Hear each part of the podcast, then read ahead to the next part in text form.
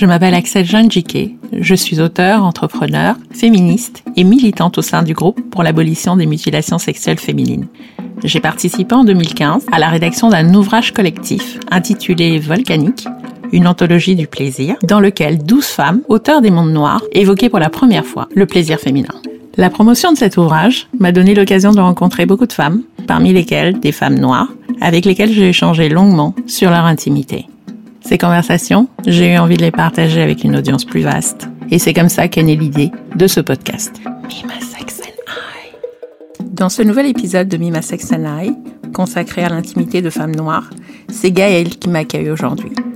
Gaëlle est une blogueuse en mode grande taille et une figure de proue du mouvement body positive en France. Le body positive est ce courant de société qui prône que la beauté est dans chaque corps, dans chaque femme, ce qu'incarne parfaitement mon invité. J'ai rencontré Gaëlle à l'occasion du brunch anniversaire de la plateforme Dear Mama, il y a de cela quelques semaines. Ce samedi-là, Daniel, que vous pouvez entendre dans le tout premier épisode de ce podcast, avait fait le choix de réunir autour d'elle des femmes inspirantes et inspirées. Gaëlle était l'une d'entre elles, et son intervention m'a tellement touchée que j'ai eu envie de l'inviter à prendre part à ce podcast. Dans cet épisode, nous avons parlé de son enfance, de sa mère, première féministe qu'elle ait rencontrée, de son père et du Noël qu'il lui a offert pour ses 7 ans, ainsi que de toutes ces femmes qui l'ont entourée, ses tantes qui ont été comme des mères pour elle. Nous avons aussi parlé de sa sœur, cette jeune femme qui s'est suicidée alors que Gaëlle avait 12 ans et elle a partagé avec moi le récit personnel derrière le nom Ibi Lola, le nom de sa marque, hommage à cette grande sœur dont le prénom en Yoruba veut dire la naissance est une richesse. Gaëlle a fait un travail formidable de reconstruction sur elle-même pour devenir la femme de 35 ans qu'elle est aujourd'hui. Et je vous invite vivement à écouter dans son intégralité notre entretien, avant toute chose à propos de la réappropriation de soi. Je vous laisse avec l'émouvante et touchante Gaëlle qui a su se libérer du poids du passé et transformer toute son histoire avec ses kilos en un récit lumineux et inspirant. Bonjour Gaëlle. Bonjour Axel. Où est-ce que tu as grandi et dans quelle famille? Alors, euh, j'ai grandi euh, au Sénégal, entre euh, Thiès et Dakar. Donc Thiès, c'est la deuxième ville du Sénégal qu'on appelle la ville du rail. Euh, j'ai, euh, je suis née à Thiès. J'y ai vécu jusqu'à mes 7 ans avec ma maman. En fait, on, pourrait dire une famille monoparentale parce que j'étais avec ma maman. Mais j'ai aussi été élevée par mes tantes toutes les, les sœurs de, ma maman, euh, avec euh, ma grande sœur, euh, jusqu'à mes 12 ans où elle est décédée, et mon grand frère. Et après, des gens de passage, des cousins, euh, des cousines qui venaient du Bénin. Euh, ça, ça a vraiment été une espèce de mélange on était tous éduqués les uns avec les autres. quoi. J'ai une grande sœur euh, qui est décédée, ainsi qu'un grand frère. Donc ça, c'est même père, même mère.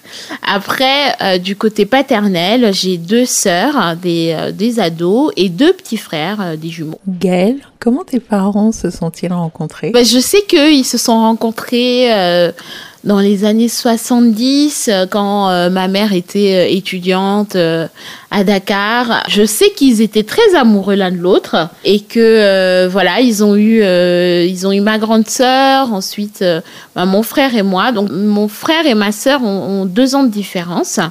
Et moi, j'ai 5 ans de moins que mon frère. Donc, je suis née bien après. Et de ce que j'ai compris, euh, ils étaient plus ou moins plus trop ensemble au moment où je suis née. Donc voilà, du coup, moi, j'ai jamais connu mes parents ensemble. J'ai vraiment jamais vécu avec mon père. J'ai des photos. Lorsque j'avais deux ans, euh, apparemment, on était allé au Bénin ensemble avec ma mère parce que mon père vit au Bénin. Depuis que je suis née, moi, j'ai toujours connu mon père vivant au Bénin. Et donc, j'ai des photos de euh, lorsque j'avais deux ans, mais je n'ai aucun souvenir de ça. Mon premier souvenir de ce monsieur qui est venu nous rendre visite à Dakar, on m'a dit que c'était mon père, j'avais sept ans. Ben, J'étais hyper contente euh, ben, parce qu'il est venu avec plein de cadeaux. Et c'était à la période de Noël. Il est venu avec plein de cadeaux euh, et en fait, on va pas dire que j'ai manqué quand j'étais j'étais enfant, mais j'avais pas de, de poupée Barbie comme mes autres copines. Parce que ma maman ne pouvait pas m'en acheter, elle n'avait pas les moyens d'en acheter, même si je n'ai manqué de rien. Mais en tout cas, voilà, j'ai grandi dans une dans un milieu où nous, on pas, on n'est pas riche, mais euh, mes amis, enfin les amis de, de, ma maman euh, euh, sont d'un milieu qui sont, enfin des, gens qui sont très aisés, mais vraiment, enfin à un certain degré de d'aisance. Et donc quand j'allais en, vacances, en week-end chez elles, elles avaient des Barbies, elles avaient Ken, toute la maison, elles avaient tout, tout, tout, tout, tout. Et je me souviens a un Noël où j'ai demandé une Barbie, c'est pas possible. On n'en avait pas, c'est pas possible. Et donc quand mon papa est venu, c'était vraiment waouh. Euh, il est venu avec plein de cadeaux. Et après, bah, il nous emmenait un peu partout. On est allé dans, dans, ma ville de naissance. Il est allé dire bonjour dans la famille, etc. J'ai vraiment un souvenir précis de mes sept ans où je vois ce monsieur qui est donc mon père et euh, avec tous ces cadeaux-là. Et ensuite, ben, l'autre souvenir que j'ai, c'est une dispute qui a éclaté vers, euh, je crois que c'était peut-être le 1er janvier, 2 janvier, en tout cas autour de cette période-là. Et euh, une, une, grosse dispute qui a éclaté avec ma sœur qui pleurait, mon frère aussi. Enfin, je comprenais pas tout ce qui se passait, mais ce qui est sûr, c'est que après cette date-là, je n'ai plus entendu parler de mon père pendant deux ans, à peu près. Voilà, jusqu'à mes 9 ans. Et, euh, et, après, à mes 9 ans, on nous a dit bon, ben, vous partez en vacances au Bénin. Euh. Donc, il y avait moi, mon, frère, ma sœur, l'une de mes tantes et ma cousine. Ma, cousine qui vient. En fait, c'est comme ma sœur. Mes cousines, c'est comme mes sœurs. Et ma cousine qui vient juste après moi, on a 4 ans de différence. On est tous partis en vacances au Bénin pour, pour voir mon père. Et c'était vraiment super en plus. Vraiment, euh, enfin, tous les souvenirs d'enfance que j'ai avec mon père, en fait, c'est des super souvenirs. Mais parce que c'était un peu exceptionnel, quoi.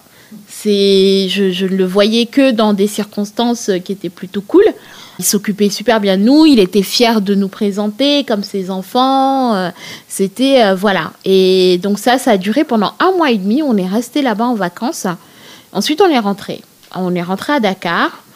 On l'a plus revu. J'ai compris. Alors moi, ce qu'il faut savoir, c'est que je suis quelqu'un qui écoute énormément aux portes.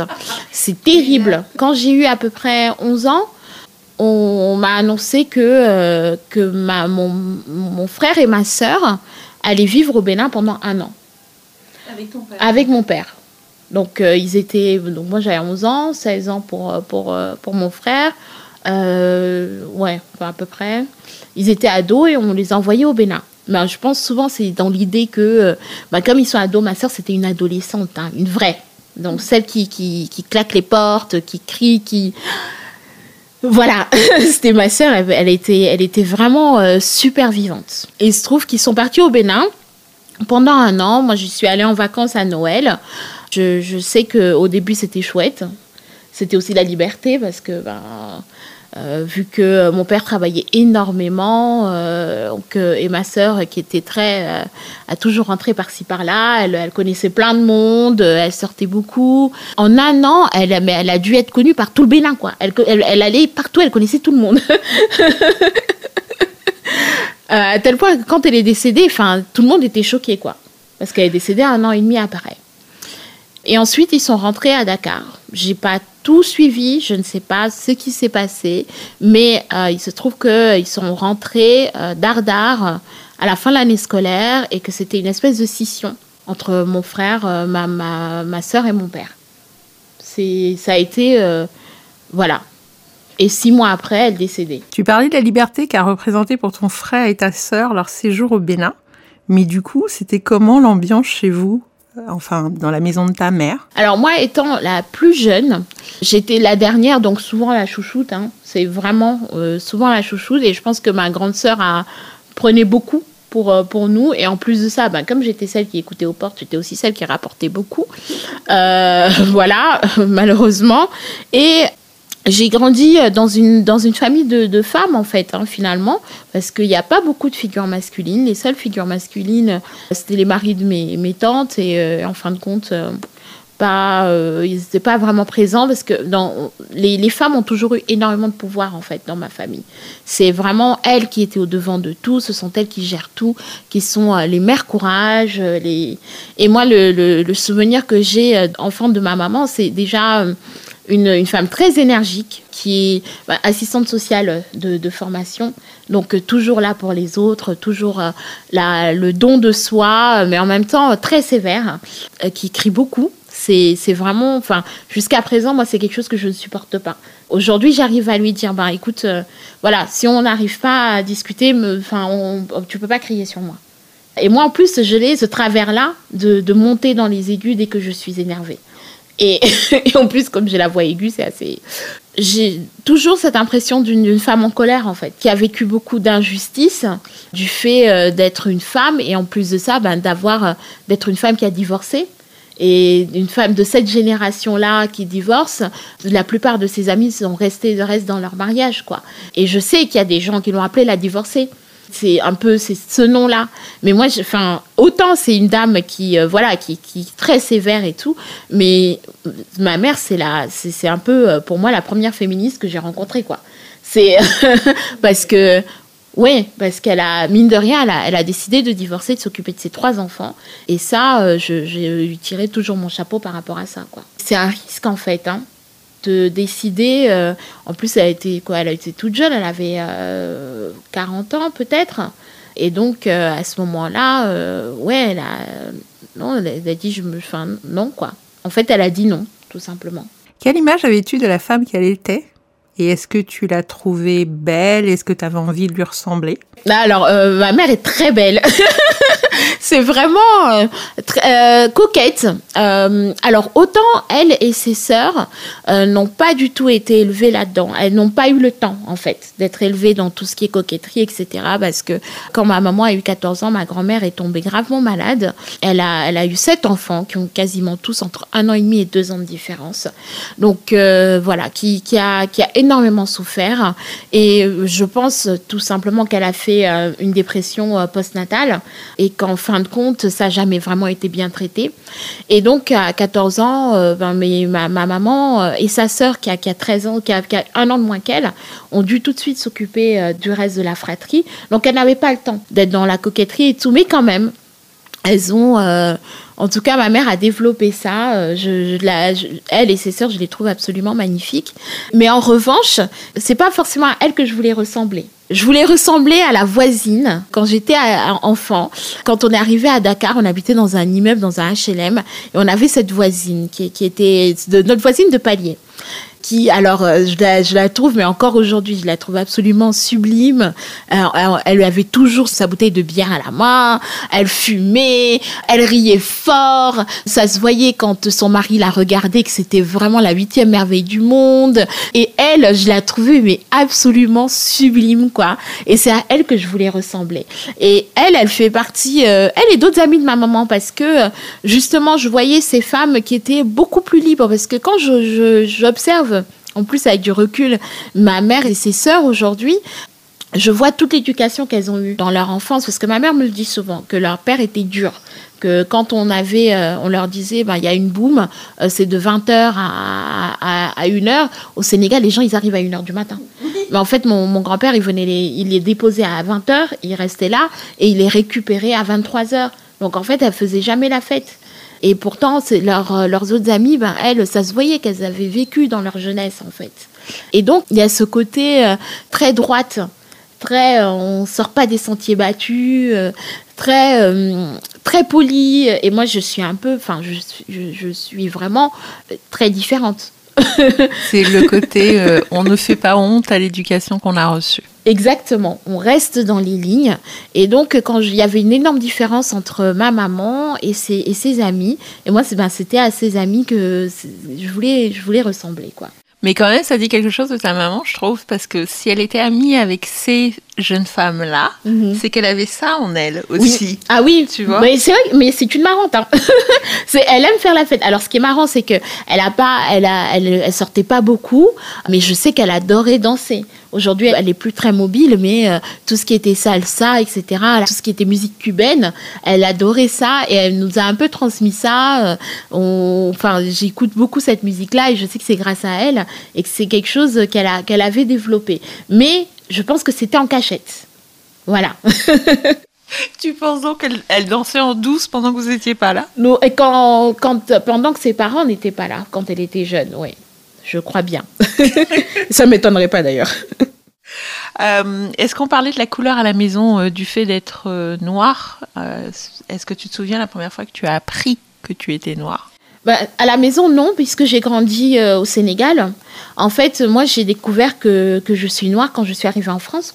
Je suis arrivée en France là à 18 ans après mon bac. Bon, bah, je suis arrivée à Douai dans le Nord-Pas-de-Calais. Donc déjà, on plante le décor. À la fac, euh, j'étais en fac de droit, j'étais euh, la seule de ma promo, la seule noire, la seule africaine. Et c'est là que j'ai découvert que je suis noire. Et pour moi, ça a été vraiment un choc parce que je me suis jamais pensée en tant que personne noire. Même si quand j'étais au collège, au lycée, je suis allée dans des écoles françaises avec un, certain mélange culturel. Il y avait des blancs, il y avait, euh, il y avait des arabes, il y avait des noirs, mais on était tous mélangés. Quand il y avait des différences, on sentait par rapport aux différences sociales. Les Français qui euh, ne restaient qu'avec des Français, c'était les expatriés. Mais sinon, les Blancs qui restaient avec d'autres, euh, avec des Sénégalais, ou avec des Libanais, c'était ceux d'un certain niveau, d'un certain milieu social.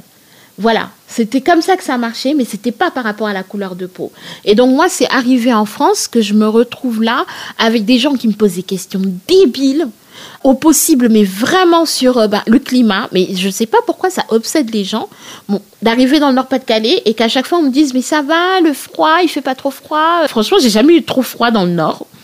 Euh, la pluie, euh, je savais que là où je mettais les pieds. En fait, ce qu'il faut savoir, c'est que j'ai décidé d'aller à la fac là pour être le plus loin possible de mes anciens camarades de classe. Parce que quand on est au Sénégal, euh, à l'école française, on est automatiquement accepté dans l'académie de Bordeaux. Et donc, ayant vécu tout ce qui était euh, grossophobie et euh, fat shaming, body shaming au lycée, je savais que si j'allais à Bordeaux, j'allais me retrouver avec ces mêmes idiots-là, ces gens avec qui j'ai, pour certains que je connaissais depuis le primaire, et je ne voulais pas. Donc, je n'ai même pas fait de demande de Bordeaux, en fait. J'ai demandé ce qu'il y avait de plus loin, et la plus petite fac que je pouvais trouver en droit, et c'était, euh, c'était doué. Et donc là, euh, voilà, je me retrouve à, avoir des gens qui me posent des questions, à être, euh, à, devoir à chaque fois expliquer d'où je viens, pourquoi j'ai décidé de venir dans le Nord-Pas-de-Calais. Enfin, mais, mais vraiment, c'est là. Et, et, ma logeuse, donc cette dame qui me louait mon appartement, qui était absolument odieuse. Dès que je suis arrivée, en plus, j'ai su, j'ai compris qu'elle me détestait. Mais je n'avais pas d'autre choix que d'habiter là, parce que c'était compliqué de trouver un logement. C'était une ville où il y avait une fac, il y avait même l'école des mines, mais il n'y avait pas de euh, système avec le Crous de euh, résidence universitaire. Donc il fallait habiter chez l'habitant. Et elle, elle avait sa maison, une porte qui nous, qui nous séparait et deux chambres qu'elle louait. Donc on était euh, en colocation qui était non choisie en fait. Et donc ma colocataire, elle était adorable avec elle. Et moi, c'était moi le problème. Moi, j'avais pas d'amis dans le Nord-Pas-de-Calais. Donc, euh, quand il y avait des, fêtes dans, la, dans le studio, euh, enfin dans l'appartement, c'était pas mes amis. Moi, elle m'invitait, mais c'était pas mes amis. Et quand elle venait pour, euh, pour crier et dire que c'était qu'on faisait trop de bruit, c'était directement pointé vers Gaël. Parce qu'en plus, ma coloc, ben, ses amis, ils étaient, ils étaient un peu tout, ils étaient de Lille. Donc, ils étaient, c'était vraiment un mélange, quoi. Un melting pot. c'était génial, d'ailleurs. Mais, vu qu'il y avait beaucoup de noirs dans l'eau, en fait, c'était Gaël. Quand ma mère est venue en vacances, ma mère a voulu la rencontrer, euh, faire connaissance, voir. Vous savez comment sont les, les, mamans. Euh. Ah, voilà quoi. Il fallait qu'elle montre aussi qui elle était. Parce qu'en plus, enfin, ma mère, quand on la voit, euh, voilà, on, on, rigole pas. Ça se voit, c'est une, c'est une dame qui en impose. C'est, elle a, ça se voit que c'est une dame de pouvoir et tout. Donc, donc elle voulait montrer que sa fille, c'est pas n'importe qui non plus. Et la dame qui lui explique que oui, ben, qu'il y a du bruit, euh, qu'il y a des fêtes, ben oui, ben Gaëlle, j'ai à ma mère, mais non, mais non, je n'invite personne ici, je n'ai même pas d'amis. J'étais enfermée euh, du vendredi soir après le dernier cours jusqu'au lundi matin, ou lundi après-midi même. J'étais toute seule pendant tout le week-end. À faire tes révisions. Euh, à, faire mes révisions, mais surtout à manger. Parce que je comblais vraiment. Et, et manger pendant les trois premiers mois, ça a été que ça. Je connaissais, il y avait une dame avec qui on m'avait mise en relation, la main, une dame qui avait la main sur le cœur. C'était vraiment ma petite maman là-bas, mais euh, je pouvais pas aller tout le temps chez elle. Et donc, le reste du temps, elle me disait, mais tu viens week-end? Je suis là, oui, oui, j'ai des amis, enfin, je fais des trucs, mais en fait, non, j'étais toute seule. J'avais pas d'amis. Et je mangeais euh, pendant les trois mois, les trois premiers mois, ça a été que ça. Et cette dame était, enfin, elle m'a même carrément gardé, elle a conservé ma caution. Mais je m'en souviens, c'était quand même il y a, 14 ans. Hein.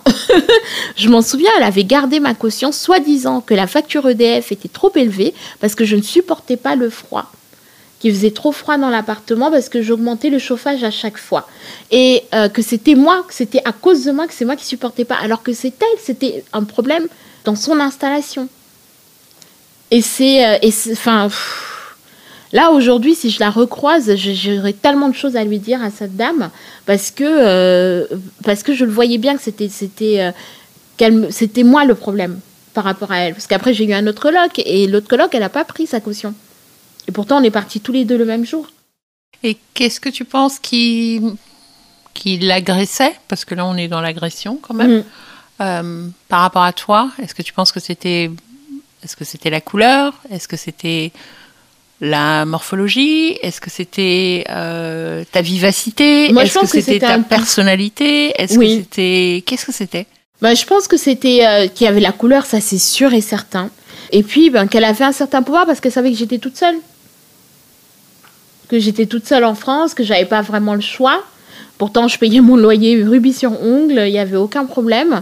Et en plus, ce truc qui était vraiment vicieux, c'est que donc il y avait une porte mitoyenne et de chez elle, on pouvait entrer comme on voulait dans notre appartement, mais nous, on pouvait pas aller chez elle. Donc parfois, elle rentrait comme elle voulait. Donc vous n'étiez jamais vraiment chez vous? Non. Ah non, non, jamais, non. Jamais. C'est une manière assez vicieuse de le faire savoir, effectivement. Mm, mm, mm on parlait tout à l'heure en fait de ton voilà ton enfance. Je voudrais revenir un peu plus là-dessus.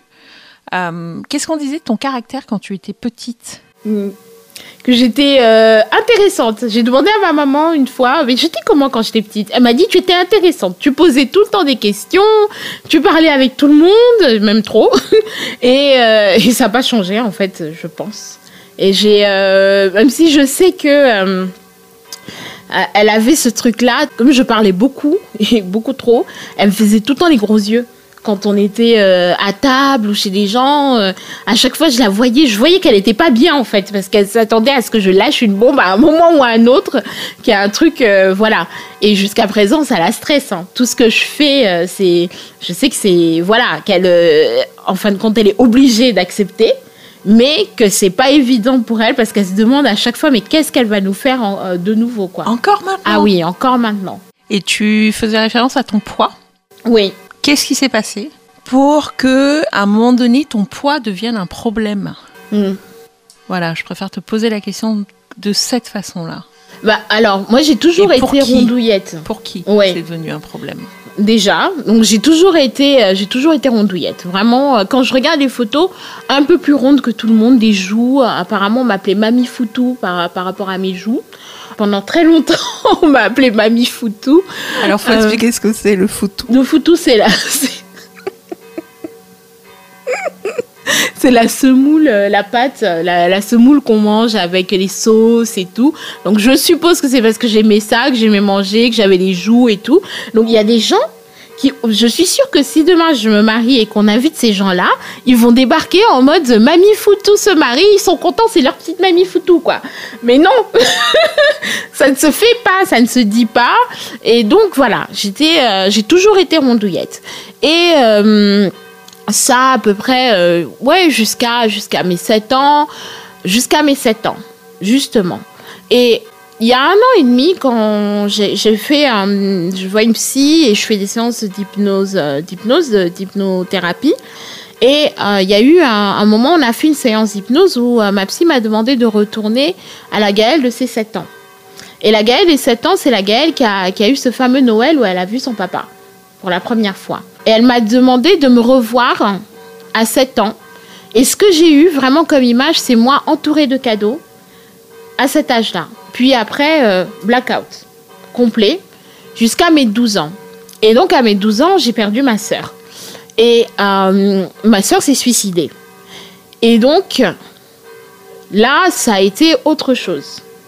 Donc déjà, j'avais toujours été ronde. On me disait, euh, tu es, que je suis jolie, Gaëlle, tu es jolie, mais maigrie, euh, Gaëlle, euh, voilà. De 7 à 12 ans, ça allait encore. Mais à 12 ans, j'ai pris beaucoup de poids. Donc il y a eu la puberté, plus le décès de ma sœur. De 12 à 16 ans, j'ai pris énormément de poids. Et c'est là qu'ont commencé les régimes. À 12 ans, voir euh, ben, avec un endocrinologue qui m'a fait, euh, fait, faire des régimes avec euh, des, des, sachets hyperprotéinés. À 12 ans? Oui. Je n'avais pas fini ma croissance. Hein. Donc voilà, je n'avais pas fini ma croissance et il, fallait, il, fallait, il fallait éradiquer ça, quoi. Il fallait, pourtant, il y avait, alors il y avait plusieurs choses. Il y avait des gens qui disaient, donc le problème était toujours pour les autres. Moi, sincèrement, j'ai jamais eu de problème avec mon poids. Jamais. Vraiment, par rapport aux autres enfants, effectivement, ils étaient méchants, mais c'était un peu devenu... C'est terrible, mais c'était devenu une habitude. C'était presque devenu normal. Euh, jouer dans la cour euh, d'école, euh, jouer à l'élastique, c'était non, Gaëlle, elle compte pour du beurre quand je me défendais en classe, on se moquait de moi. Une fois, il y en a un qui s'est moqué de moi. Et je lui ai dit, bah, toi, t'es maigre comme quelqu'un qui a le sida. C'est moi qu'on a puni, quoi. C'est moi qu'on a puni, c'est moi qu'on a frappé. la maîtresse n'a jamais pris le temps de nous expliquer à l'un et à l'autre ce qui, ce que la phrase, voilà. Que dans un cas comme dans l'autre, la phrase était inacceptable, en fait. Et donc, c'était devenu habituel finalement, euh, voilà, même les adultes, euh, je me souviens de cette euh, dame qui, un jour, j'étais avec mes amis, mes, voisines qui faisaient de la danse classique. Et moi aussi, je, voulais faire de la danse. J'ai commencé aussi à, les imiter. Et cette dame qui était là a dit Non, mais toi, grosse comme tu es, tu pourras jamais faire de danse. Hein. J'avais 8 ans, ouais, 8-9 ans. Et j'ai intégré ça. Ça a toujours été un problème pour les autres. Mais pour moi, non. Et quand, en revanche, j'ai commencé à prendre beaucoup de poids, là, ils ont commencé à s'inquiéter. Ils ont dit, euh, bon, bah, on va voir. On m'a fait faire des analyses, euh, tout ce qui est endocrino. Je me souviens à 10 ans, euh, non, un peu plus tard, vers, vers 14 ans, je me souviens avoir fait une échographie pour voir si j'avais pas un souci enfin tout ce qui était hormonal. Non mais non mais j'avais aucun problème hein, en fait. j'avais aucun problème, c'était juste dans la tête quoi. en fin de compte, ma sœur venait de mourir. Il se trouve que mon père n'est pas venu à l'enterrement, donc je n'ai pas vu mon père pendant les obsèques de ma sœur. À l'époque, ma mère travaillait à l'étranger, donc euh, elle n'était pas là. Et en fait, quand ma sœur est décédée, elle n'était pas là elle est venue pour les obsèques. Je vivais chez mes tantes, chez l'une de mes tantes avec mon frère, et ma sœur était chez nous avec une autre tante. Et puis euh, voilà, c'était euh, vraiment, moi, quand je, parle de, mes mamans, c'est, je les ai toutes comme maman, quoi. Quand ma mère est venue pour les obsèques, je l'ai vue quelques, quelques fois pendant cette période-là, que ça a duré, ça a duré dix jours à peu près. Et ensuite, elle est repartie.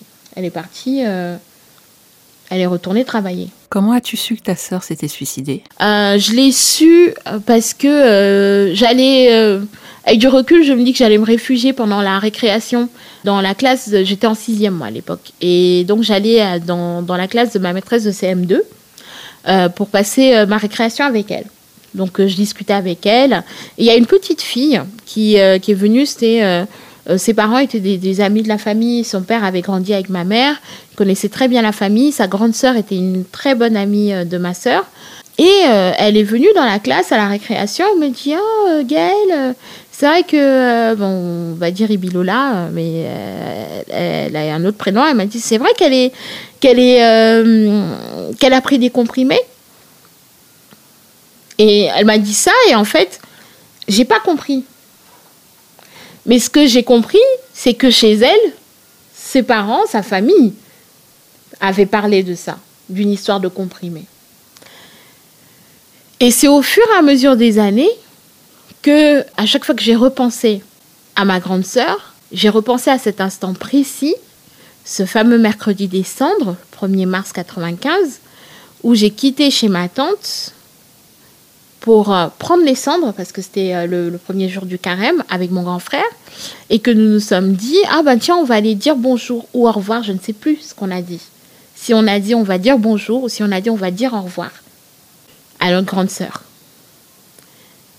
Et donc, quand euh, on est arrivé, je sais qu'il y avait une embrouille, voilà, il y avait eu des cris avec, avec, avec une de mes tantes et tout ça, c'était, voilà. Et je me souviens de cet instant-là où ma sœur pleurait, elle est rentrée dans la salle de bain, je l'ai attendue devant la salle de bain. Et je suis persuadée que c'est à ce moment qu'elle a pris les comprimés. Et ensuite, je l'ai accompagnée dans les escaliers, elle devait aller à l'école, au lycée. Je l'ai accompagnée dans les escaliers et je lui ai dit, lundi, je reviens te voir, si tu n'es pas là, je te tue. Et c'est la dernière chose que j'ai dite à ma sœur. Et j'avais, presque 12 ans, elle, elle allait avoir 18 ans euh, quelques mois après. Et pendant deux jours, on n'a plus de nouvelles. Enfin, ma tante euh, n'est pas rentrée à la maison. Et c'est trop bizarre. Elle n'est pas rentrée. Il y avait mon, frère euh, a appelé chez nous pour savoir ce qui se passait. Mais il, a raccroché. Il a raccroché. Alors, ce qui était, c'est que j'ai une mémoire, mais c'est impressionnant. Hein. C'est vraiment c'est compliqué pour moi à gérer d'avoir une mémoire comme ça en fait. Et donc il a raccroché, il, a souri. Et j'ai pris le, j'ai dit bon mais qu'est-ce qui se passe? Il n'a pas voulu me répondre, donc j'ai dit moi aussi je vais appeler. Il m'a dit non, tu n'appelles pas. Quelques heures après, il y a ma tante qui est arrivée avec euh, avec son époux et une autre, euh, une amie de la famille, amie cousine. Ils nous ont fait asseoir comme on dit chez nous. Mon frère et moi, ils nous ont regardés, nous ont dit euh, voilà votre sœur nous a quittés. Sur le coup, j'ai pas tout de suite compris. Et quand j'ai regardé mon frère, j'ai vu que mon frère était en train de pleurer. J'ai compris en fait qu'après qu'il avait, qu'il il savait. Et mon frère s'est mis à pleurer. Et là, j'ai commencé à pleurer. Et après, on nous a dit qu'il fallait qu'on prenne des affaires pour aller là-bas à la maison mortuaire, euh, dans, notre maison, dans notre appartement en fait. Et je me souviens avoir pris une robe, euh, une jupe, une jupe rouge qu'on avait fait faire pour un mardi gras. Et j'ai dit, ah, je prends cette robe-là parce que ma soeur aimait bien cette robe-là, cette jupe. Et, euh, et voilà. Et jusqu'à jusqu'à présent, personne ne m'a dit officiellement que ma soeur s'est suicidée. Quand tu dis jusqu'à présent, c'est jusqu'à aujourd'hui Jusqu'à aujourd'hui. Cette conversation, vous ne l'avez jamais eue avec ta mère Non, j'en ai parlé. Moi, j'en parle. Moi, je le dis. Moi, j'en parle. Devant, devant elle, j'en parle. En, demi-mot, à demi-mot, on en parle. C'est, enfin, il y a quelque chose, on le sait, de toutes les façons. Euh, et j'ai eu une fois une conversation avec elle par rapport à d'autres personnes. Elle m'a dit qu'on lui avait reproché d'avoir dit ça, d'avoir dit que voilà, quelqu'un lui avait dit mais pourquoi est-ce que tu, tu en parles? Donc je pense que c'est devenu une espèce de tabou en fait, que même elle n'a pas pu exorciser ça, n'a pas pu exprimer ça. Et quelques années après, quand j'ai commencé mon blog, une fois, euh, je crois que j'ai eu à écrire, et j'ai recherché cet article parce que, parce qu'en fait, vu que euh, moi, j'ai été. Euh, au début, je cachais un peu ce blog. Et après, quand les gens commençaient à le voir, bon, bah, je commençais à partager euh, sur les réseaux, etc. Et donc, il y a, plein de personnes qui ont commencé à lire euh, et, qui disaient Ah, mais ta fille, etc., etc. Et je pense que quelqu'un lui a dit. Parce que j'ai eu à écrire, je crois, une phrase qui était que ma sœur avait choisi de partir. Et, après, j'ai eu voilà, des remontrances comme quoi il ne fallait pas en parler. Et ce qui est intéressant, c'est que euh, c'est qu'il y a là quelques, quelques mois, j'ai perdu, j'ai perdu ma, une de mes cousines, la plus jeune de mes cousines. Et en fait, il y a eu un moment où euh, je voulais écrire un texte, enfin, et sa sœur, sa grande sœur voulait écrire un texte pour l'église. Et le prêtre ne voulait pas qu'il y ait des jeunes qui viennent faire des discours, etc. à l'église. J'ai dit à ma mère, moi, quand, quand, quand ma soeur est décédée, vous avez refusé quelqu'un, enfin les gens, parce que ma mère, elle, était pas, elle gérait pas, elle était dans sa douleur. C'est pas elle qui gérait tout ça. Donc euh, jamais je pourrais lui dire c'est ta faute, etc. Mais les gens autour avaient dit non, que moi je, n'allais pas lire de texte pour ma soeur. Du coup, je lui ai dit si vous refusez qu'elle lise ce qu'elle a à dire à sa sœur, elle va vous en vouloir toute sa vie. Exactement. Parce que moi, je sais que si... Bon, c'est sûr qu'avec des si, on peut mettre Paris en bouteille, mais je suis persuadée que les choses auraient été différentes pour moi si j'avais eu l'occasion de m'exprimer, si j'avais pu dire ce que je ressentais, si j'avais pu dire déjà euh, ce que ma sœur était pour moi, tout ce qu'elle représentait pour moi et ce qui allait me manquer par la suite en fait. Et je me souviens que euh, j'avais un journal intime où je notais, j'écrivais plein, plein, plein de choses. Le manque, euh, l'absence, tout ce que je devais combler, là, l'absence de ma maman, le fait de ne pas comprendre que elle, elle allait s'occuper d'orphelins de guerre à l'autre bout du monde et que nous, on était là, quoi. On était là, même si euh, j'avais, oui, j'avais mes tantes, elles ont fait un boulot formidable. Ma marraine, c'est juste waouh. Mais elle, elle me manquait, j'avais pas mon papa, enfin, j'ai tout ça. Je l'écrivais. Et il y a, y, a, y, a, y a l'une de mes tantes qui avait découvert ce journal intime parce qu'en plus, bah, j'étais révoltée. Donc euh, forcément, j'étais en colère. Plein de choses. Et, elle m'a dit non, mais il faut, faut pas, faut pas qu'on voit ça. Faut, faut pas qu'on voit ça. Donc, des, toute, euh, toute jeune, en fait, on a tué le truc dans l'œuf en se disant, t'as pas le droit de t'exprimer. Le problème, c'est que toi, tu l'as intériorisé? Oui. Tu l'as exprimé avec le poids Avec derrière. le poids. Avec le poids. Parce que là, on euh, était bien obligé de te voir. Exactement. J'ai pris de la place. J'ai pris de la place pour plusieurs raisons. Déjà, j'ai pris de la place euh, pour qu'on puisse voir que j'étais là. Euh, parce que avoir un, un enfant qui, qui, meurt dans une famille, ben c'est c'est un truc, c'est ça ça a ras de marée, hein, ça ça ravage tout. Hein. C'est C'est à une maman que tu es en train de dire ça. Donc je, c'est incompréhensible.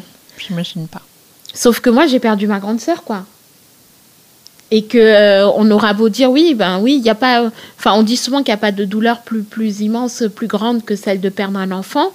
Pour moi, il n'y a pas de valeur. Et il se trouve que moi, j'avais plus ma grande sœur, euh, j'avais pas mon papa. Ma maman était présente tout en étant tout en n'étant pas physiquement là. Et donc, il fallait que je prenne ma place, que je prenne de la place. Et j'en ai pris physiquement. J'en ai pris beaucoup. J'avais ça exprimé. Et, hum, et voilà, j'avais tout ça exprimé. Et autant moi, je suis très exubérante, autant je pris plein de place comme ça, autant mon frère, il est très discret. C'est vraiment le jour et la nuit. Et c'est deux extrêmes en fait, en fin de compte. Et du coup, euh, j'ai, oui, j'ai pris, euh, quand on parle de, l'obésité, euh, qui est un symptôme de ce qui, qui se joue derrière, moi, c'est typiquement ça. C'est prendre de la place et aussi prendre la place pour qu'on pour qu'on sache que, pour, pour montrer que j'existe, quoi, pour qu'on n'oublie pas, pour qu'on n'oublie pas que Gaëlle est là. J'ai toujours tout fait pour être sur le devant de la scène, en fait, pour être visible, parce que je voulais pas qu'on me perde de vue, je crois. Tu disais qu'on t'a pas permis de parler de ta relation avec ta sœur lors des funérailles. Aujourd'hui, tu as une marque qui porte son nom. Est-ce que tu veux bien nous parler un peu d'elle? Comment est-ce que tu nous la décrirais? Ibilola, c'est son prénom, euh, c'est son prénom Yoruba. Donc mon frère et ma sœur ont eu un baptême Yoruba. Et moi, quand je suis née, euh, ben, en fait, j'ai pas eu le, cette occasion-là parce que mes parents étaient déjà séparés. Du coup, j'ai pas eu ce baptême traditionnel. euh. donc voilà, mais eux deux ont, ont un prénom euh, Yoruba. Et quand euh, et ça a été une évidence en fait que j'appellerais ma marque comme ça. Ma sœur, quand elle arrivait quelque part, elle connaissait tout le monde, elle rigolait avec tout le monde, elle avait la joie de vivre, ben, forcément, une joie de vivre qui cachait énormément de souffrance, hein, parce que je pense qu'à un moment donné, on se suicide pas parce qu'on est heureux, quoi.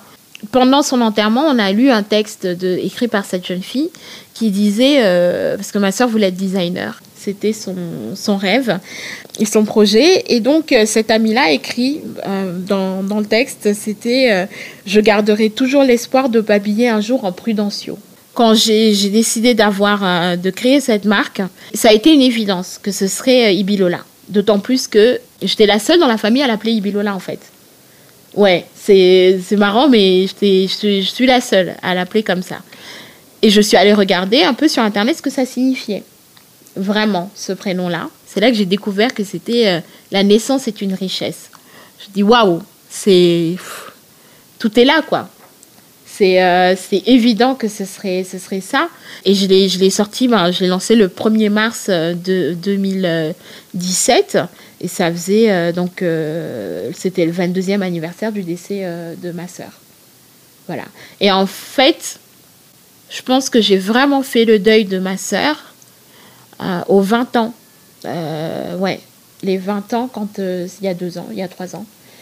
Parce qu'on avait organisé une grande cérémonie euh, à Dakar. Pour marquer les, les 20 ans de décès de ma sœur, on a fait une grande messe à Dakar et puis une, euh, une cérémonie. et j'avais commencé mes séances de psy trois semaines avant pour histoire de vivre ça un peu de façon un peu pisse. Voilà, un peu apaisée. Et c'est vraiment là que j'ai commencé mon, mon, vrai travail de deuil parce que j'ai pu, euh, ouais, j'ai pu exprimer ça. Et en plus de ça, à cette cérémonie-là, il y avait mon père. Et il a, il a, il a lu, enfin, entendu ce texte-là qu'on a relu, le texte de, de, la jeune fille. Il l'entendait pour la première fois. Et, je, et ça l'a énormément, euh, énormément touché. Et moi, j'ai réentendu ce texte-là à ce moment-là. Je dis, ben, ouais, c'était un peu, la, boucle était bouclée. Et donc, euh, de me dire que ouais, la naissance est une richesse, c'était aussi une, espèce de renaissance pour moi. De, de pouvoir transformer tout ce que euh, tout ce que j'avais eu envie de vivre avec ma sœur, ben, en tant que modèle, c'était quelque chose, cette, cette jeune fille. C'est-à-dire qu'elle sortait de la maison. Ma mère l'a croisée en bas, euh, habillée, mais limite, de la tête aux pieds, manches longues, jupe ultra longue et tout. Et d'ailleurs, un jour, ça a surpris ma mère. Elle s'est dit, mais c'est marrant, elle sort habillée comme ça. Et euh, le lendemain, elle apprend qu'un euh, de mes cousins l'a vue en boîte, mais avec une robe, mais ras les fesses. Des trucs comme ça qu'elle faisait. On lui disait, euh, tu rentres à telle heure. Euh, non, elle allait se balader, elle revenait. Ou bien même quand on venait la chercher, quand elle avait un date, on venait la chercher, ma mère disait au jeune homme, vous revenez à telle heure. Et quand il revenait plus tard, le pauvre jeune homme, c'était pas de sa faute. C'était ma sœur qui lui disait, non, on rentre pas à cette heure-là. Et à plusieurs reprises, notre fameuse voisine que je trouvais absolument... Euh, sublime qui venait faire un tampon entre ma mère et ma sœur. C'était euh, voilà, c'est tout ça en fait que j'ai eu envie euh, de rappeler, euh, enfin sa mémoire. c'était ça. Et toutes les personnes qui l'ont connue hein, auront toujours une anecdote un peu folle à, son sujet parce que. Quel souvenir tu gardes de ton passage à la puberté? Ah, ça a été, euh, à, donc à 12 ans, j'ai eu mes, mes, mes, premières règles.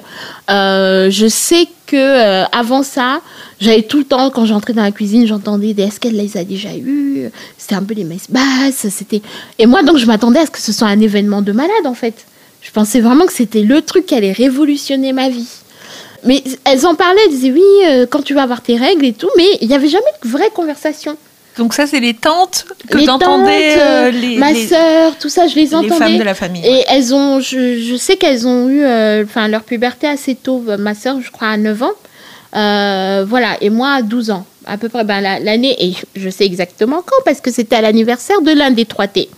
Et c'est tombé ce jour. Alors, pour ceux qui sont très jeunes et qui écoutent, les trois T, ce sont les trois neveux Jackson. Voilà. Michael Jackson, la famille Jackson. Et donc, je me souviens que j'ai eu mes règles le euh, jour de l'anniversaire de l'un des trois T. Et quand je me suis réveillée, euh, j'avais un peu mal au ventre et euh, je vais, je vais aux toilettes, je fais pipi, je vois qu'il y avait du sang sur ma culotte, je dis oh bon bah j'ai mes règles. J'ai dit ça, mais vraiment comme ça. Ah oh, bah j'ai mes règles.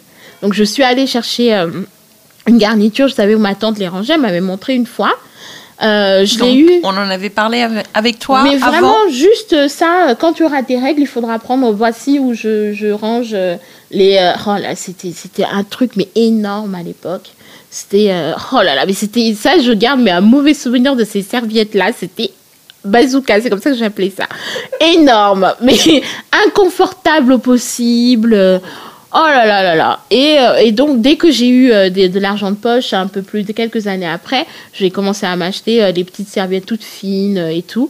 Mais ça, oh Et quand je l'ai eu au téléphone pendant la journée, je lui dis oui, j'ai mal au ventre. Elle me dit c'est quoi, tu as tes règles? Je dis oui. Donc le soir, elle rentre, elle m'appelle dans sa chambre.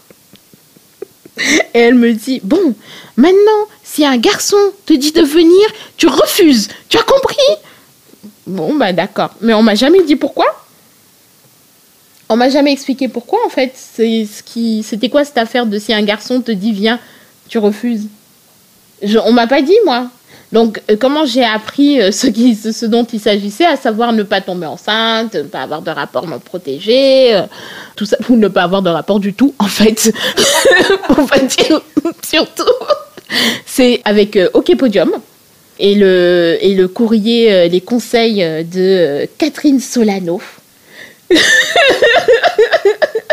Sexologue. C'est là que j'ai lu. Et puis, tu sais quoi? De la pornographie. J'ai été exposée à ça très jeune. très, très jeune. Bah, Ouais, à 12 ans, quand j'habitais à Kinshasa, parce que j'ai habité pendant un an à Kinshasa avec ma maman, et euh, j'avais euh, une, une, voisine qui était un peu plus âgée que moi, qui devait avoir 15 ans peut-être, et qui était dans le même collège que moi, et les après-midi euh, où, on n'avait pas cours, je passais l'après-midi chez elle. Et cette jeune fille-là, ses parents avaient un vidéoclub. Du coup, elle avait des cassettes et tout euh, qu'elle ramenait à la maison et on regardait les cassettes. Euh, voilà, c'est vraiment un éveil euh, à la sexualité qui était assez. c'était violent en fait. Vous aviez 12 ans? Oui. Et il n'y avait aucun adulte autour de vous pour vous expliquer. Exactement. Voilà, ce que ça pouvait être euh, l'intimité, le désir, le plaisir. Absolument. Et elle, elle était très avancée déjà sur ça. Hein. Elle avait déjà eu des, des relations sexuelles. Euh, elle, me, elle me racontait ce qui se passait avec des garçons du collège euh, et tout. Et moi, enfin, moi j'étais très. Oh, j'étais mais vraiment j'étais pas dans ça, quoi. Moi, j'étais dans les 3T. Mais que tu, tu imaginais quand même embrasser ou, bah, pas Non, pas vraiment. C'était pas. Enfin, je, savais que j'étais amoureuse de garçons et tout, mais je j'étais pas dans ça. C'était c'était pas de mon âge en fait. Et je sais que quand j'étais beaucoup plus jeune, j'ai joué à touche pipi et tout avec des copines, pas du tout avec des garçons. C'était avec euh, avec des copines euh, l'éveil à la sexualité comme ça. Ah, et une fois, il y a eu un truc où, euh, quand j'étais vraiment gamine, je pense 4 ans, pendant je faisais la sieste, j'avais mis euh, ma poupée ma poupée dans la culotte et tout. Et là, il y a une de mes une de mes tantes, cousines, je sais plus trop, je crois que c'est une cousine de la famille qui m'avait qui m'avait chopé. Oh là là là là, je me suis fait gronder. Et, on, et, après ça, ben, avec euh, mon frère, mes cousins, tout ça, on n'avait plus le droit de regarder les séries télé. Parce que c'est là que j'avais appris ça, faire des trucs comme ça. Donc, euh, on n'avait plus le droit de regarder aucune série. Tout ce qui était les dynasties, etc. Alors, alors que eux, franchement, il n'y avait rien qui se passait, à part un petit bisou par-ci, par-là. On voyait rien. Voilà. Donc il y a eu ça, et puis après, voilà, cette histoire de, de, de pornographie avec cette fille qui, qui, en savait beaucoup trop. Et après, c'était l'année de quatrième. Euh, c'est là qu'on a commencé à voir. Bah, en quatrième, il y a en, SBT, il y a le fameux cours. C'est le seul, en fait, qu'on a oui. au collège. Où les garçons sont morts de rire. Toi, tu sais pas où te mettre, euh, tu les trouves stupides et en même temps le sujet t'intéresse, mais il faut pas que tu montres que ça t'intéresse trop parce et que, tu ne sais pas trop comment ça marche, que eux ils sont déjà au courant quand Visiblement. même. Voilà. Et puis il y avait aussi le rapport avec les règles où je me souviens euh, que euh, au Sénégal par exemple, bah, donc à 12 ans moi quand je les ai eus c'était pendant l'été, donc ça allait personne n'était au courant. Mais je sais que les filles étaient tellement stressées d'avoir leurs règles à l'école qu'elles aient une tâche parce qu'on se moquait d'elles. Et il y en a qui pleuraient. Qui. Donc moi, en fait, quand je... Quand je, j'attendais impatiemment cette histoire de règles. Je m'attendais vraiment à ce que ce soit un truc de fou parce que les gens en parlaient comme si euh, c'était l'événement de leur vie. Et sincèrement, euh, c'est passé, euh, ouais, bon, bah, j'ai mes règles, ça y est. Voilà. Mais je crois que c'est aussi parce que j'étais pas j'ai pendant toute cette période-là, je me voyais pas encore fille. Euh, pourtant, j'étais très, j'étais déjà formée vu que j'étais ronde. J'avais ma poitrine est arrivée très tôt. À 16 ans, là, c'était le drame. J'avais déjà ben, quasiment le, la poitrine que j'ai aujourd'hui. Mais ouais, donc, euh, enfin, c'était. Je ne je l'ai pas senti et vécu comme un drame comme les autres filles, quoi. Parce qu'elles étaient vraiment. Je me souviens qu'elles étaient. C'était dur, en fait, d'avoir ces règles elles étaient tristes. C'était, en plus, on ne devait pas trop en parler. Aujourd'hui, je me dis, mais mince alors, pourquoi est-ce qu'on nous met une espèce, il y a une espèce d'omerta en fait sur cette histoire de règles-là? On ne peut pas en parler, alors que mine de rien, c'est, déjà c'est naturel et c'est un passage aussi. C'est vrai, c'est c'est quelque chose. Euh, qu'on doit vivre euh, pleinement et se dire ça y est, ben oui, je suis une femme et oui, il y a des risques maintenant. Euh, il n'y a pas que les risques, c'est une célébration aussi. Ça veut dire que tu deviens une femme, que ton corps change, que les sensations que ton corps peut te procurer vont aller de pair avec, que tu vas découvrir un aspect de toi que tu ne connaissais pas avant. Enfin, il y a plein de choses à célébrer aussi là-dedans. Il n'y a pas juste le risque de la grossesse. Oui. Mais la grossesse, c'est tellement un truc qui fait peur. Ça fait tellement peur que ben ouais, que du coup, on nous met ça. Et moi, je sais que quand euh, je suis revenue de Kinshasa et qu'il fallait choisir une école, parce que je suis rentrée euh, pendant la, une période de guerre, en plein milieu d'année scolaire, on m'a évacuée à Dakar, enfin rapatriée à Dakar. Il fallait qu'on m'envoie dans une école pour faire un programme français. Donc, c'était soit un lycée euh, privé catholique, soit l'école française. Et on a dit à ma mère, pardon, on a dit à ma mère, non, on l'emmène pas à l'école française parce que là-bas, les jeunes, ils fument, ils boivent, les filles, elles tombent enceintes. Mais si seulement ils savaient à quel point c'était un truc de fou dans mon lycée euh, privé catholique. Ah là, là, là, là, là, là, là, Et puis franchement, avec l'éducation que j'ai reçue, euh, si non, je pouvais pas passer. Euh, j'avais juste une, une, une, ligne droite moi. Je, j'étais sûre et certain qu'il y aurait rien de spécial qui se passerait. Hein. Justement, parlons un peu de ton éveil mm. à la sensualité. Eh bien, c'est ça s'est produit? Euh, ma première fois, je ne sais même pas si c'était vraiment une première fois. D'abord parce que quand euh, j'ai eu, euh, j'ai eu 12 ans, juste avant que j'ai mes règles, c'est le même été, j'ai eu une mycose vaginale. Et quand je suis allée chez gynéco, il a expliqué à ma tante qu'a priori, c'est des champignons avaient bouffé mon hymen euh, ouais, que c'est. Il, a dit à ma tante texto, bah, si jamais dans votre culture on doit vérifier si elle est toujours vierge ou pas, il faudra pas vous inquiéter qu'elle ne le soit plus parce que il euh, y, a, plus, euh, voilà. Il a dit ça. D'accord. La membrane aurait été endommagée par la mycose. Exactement. parce qu'en plus j'ai mis du temps à dire que j'avais que ça grattait. J'avais honte. J'ai mis, je pense que j'ai mis deux mois peut-être. Ouais, pendant deux mois, ça me ça grattait au pubis et tout. Euh, quand je faisais pipi, ça brûlait. J'étais pas bien, mais j'avais honte. J'avais honte d'en parler. Je pouvais pas. C'était. Puis c'est, je sais pas, c'est, tellement. C'est, intime, quoi. Je pouvais pas en parler. Donc pendant des mois et des semaines, j'ai souffert comme ça. Et en plus de ça, vraiment, quand on revient, parce que c'est quand même l'année où j'ai perdu ma sœur et tout, je pense qu'il y a un truc psy euh, aussi là, quoi. J'ai pas osé en parler et je sais plus à quel moment je pense que je tenais plus. Je l'ai dit à l'une de mes tantes et tout de suite elles m'ont emmené chez le gynéco. Voilà, après on m'a donné des, ovules, etc. Et, qu'on a traité ça, au bout d'une semaine, c'était fini, hein, il n'y avait plus rien. Et donc voilà, ça a duré. Et euh, du coup, ma première fois, euh, premier, euh, premier petit copain, j'en avais eu un avant pendant l'année scolaire, mais on, on s'embrassait, on flirtait et tout. Et quand il a voulu passer à l'acte, j'ai vu euh, ce qu'il y avait dans son pantalon. Franchement, c'est trop gros. J'ai dit non. là, là, non. ça là, c'est pas possible. Donc non. Et après ça, j'ai eu un autre petit ami, donc euh, après mon bac. Et cet été-là, on, était euh, tout le temps euh, dans, dans, dans ma rue. On, buvait du thé le soir entre 21h et, minuit, 1h.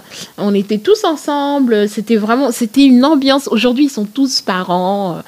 chacun a sa vie et tout. Mais à chaque fois qu'on se revoit, on se souvient de cet été-là, qui était génial. Et il y avait ce jeune homme qui m'a demandé mon numéro de téléphone et il commençait à m'envoyer des SMS et tout. Il me disait que, que je lui plaisais, mais j'étais sûre que c'était euh, pour, euh, pour euh, une de mes copines en fait, que c'était pas pour moi. Pourquoi ça pouvait pas être bah, Parce que je me disais, bah, comme j'étais grosse et tout depuis le collège, j'avais jamais eu de copains moi. Et à chaque fois, toutes celles qui avaient des copains, c'était les filles qui étaient minces, qui étaient mignonnes, qui étaient voilà. J'étais persuadée qu'à cause de mon poids, j'allais pas avoir de petits copains. Donc jusqu'à mes 18 ans, 17-18 ans, J'en ai, j'en ai pas eu en fait. Alors, j'avais des crushs, j'étais amoureuse de garçons, euh, je leur envoyais des lettres enflammées. Euh, tout le collège après était au courant et se moquait de moi, mais au moins moi je faisais mon truc. je faisais ma déclaration. Et vraiment, quand j'y repense, je me dis, mais mine de rien, Gaëlle, euh, sacrée confiance en soi, quoi. D'y aller, de dire, bon, toi tu me plais, je me prends un râteau, certes.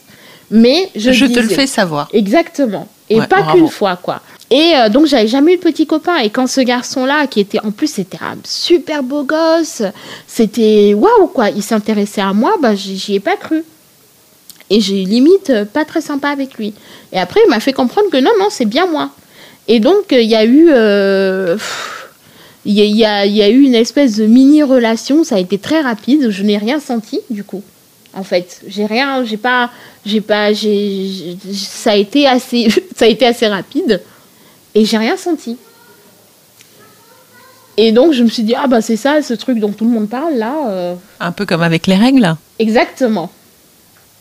Voilà, on a fait tellement tout un plat que après c'est j'attendais tellement ça et que finalement non.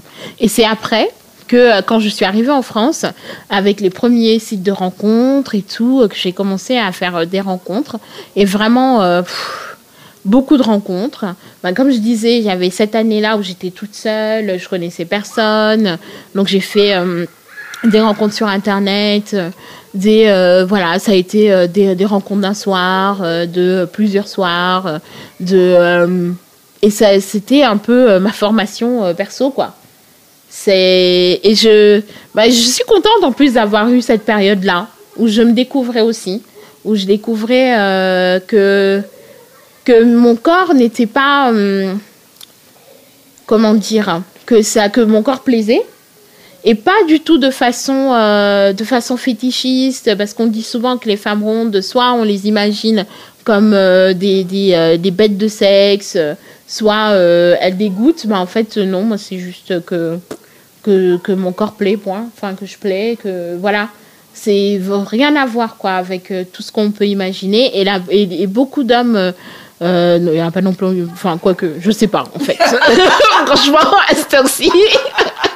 je sais pas. Mais en tout cas, euh, ils sont pas forcément attirés par les rondes. Voilà, c'est par toutes les femmes, par. Euh, c'est peut-être par ta personnalité aussi. Exactement. Je pense même, euh, voilà, ceux que j'ai rencontrés sur Internet. Alors, ce qui est drôle, c'est qu'il y a eu des hommes. Euh, ceux que j'ai rencontrés sur Internet, c'était la majorité des blancs. Et ceux que j'ai rencontrés en dehors d'Internet, donc mes premiers petits amis, etc., c'est beaucoup de noirs. Ouais. C'est. Euh, voilà.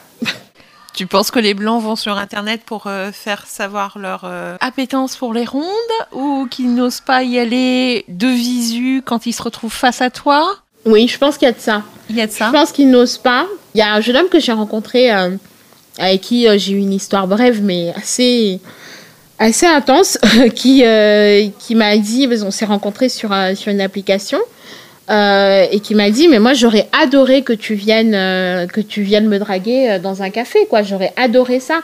Et je lui ai dit mais moi j'aurais jamais osé. Pour le coup avant j'étais téméraire et tout mais aujourd'hui pas du tout hein. c'est je suis même limite timide. J'ai envie en fait j'ai envie d'une belle rencontre que quelqu'un vienne et, et se dise ok j'ai pas peur d'y aller enfin elle a cette personnalité qui est très on m'entend hein, quand je suis là et justement, je pense que celui qui réussira à venir et à se dire ok j'y vais, je me lance, ben c'est que euh, il a il a suffisamment, il est je sais pas, il y a un truc que j'ai dit une fois, ça, avait choqué euh, une, une, personne qui était avec moi, c'est parce qu'elle a dit que je me la pétais. J'ai dit non, c'est juste que, enfin, il faut que j'ai quelqu'un qui soit à ma hauteur, quoi. Voilà. Et quelqu'un qui va réussir ça, à venir vers moi, bah, c'est quelqu'un qui, euh, ok, qui, on est, on est au même niveau. Et avoir conscience de sa valeur et de ce que tu mérites, ce n'est pas se la péter. Mm. C'est juste être consciente de sa valeur et de ce qu'on mérite. Exactement. Tu apparais sur les réseaux sociaux comme quelqu'un qui est très à l'aise en fait avec ses courbes, mm. avec sa morphologie, avec son enveloppe charnelle. Tu dirais que hum, quand dirais-tu pardon que tu t'es autorisé à te regarder avec bienveillance? Euh, Il y a hum, un peu plus de 15 ans, maintenant. Waouh Ouais, en 2003, parce qu'en fait, j'avais fait, euh, j'ai fait beaucoup de régimes. Donc, euh, tout, toute jeune, euh, je le dis souvent qu'à 20 ans, j'avais à peu près perdu 150 kilos à force de régime.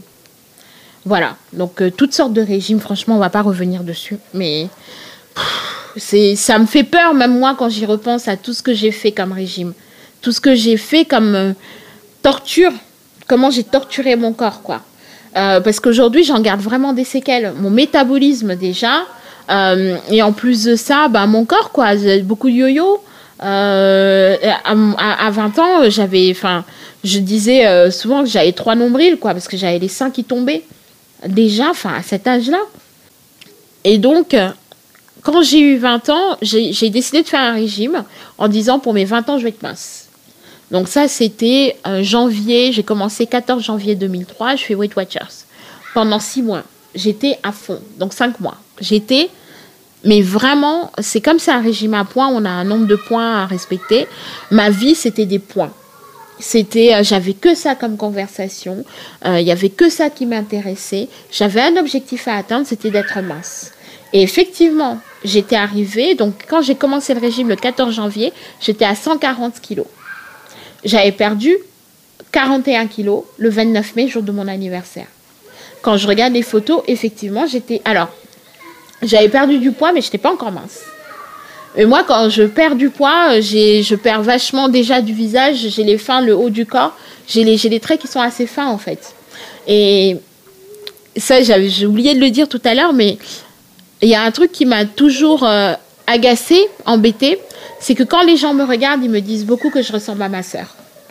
Et, quand, et, du coup, quand je perds du poids, je ressemble énormément à ma sœur. Et je pense que le fait de prendre du poids, ça a beaucoup été de ne plus ressembler à ma sœur. De te singulariser euh, voilà, à ta manière. D'avoir ma propre identité, ma place, d'être d'être moi, bah Gaëlle, elle est ronde, quoi. Enfin, Ibidola était mince. Mais du coup, est-ce que Gaëlle s'autorise à être mince? Eh bien justement, c'est tout un travail. C'est vraiment tout un travail parce que euh, j'ai construit ma, ma personnalité autour de mon poids. Donc, autour de mon poids, déjà pendant toute la période où j'ai fait des régimes, où par rapport au reste du monde, j'étais toujours, quand on me voyait, c'était toujours, euh, tu as grossi, tu as maigri. Ça a toujours été ça. Chaque fois qu'on me voyait, c'était la première chose qu'on me disait.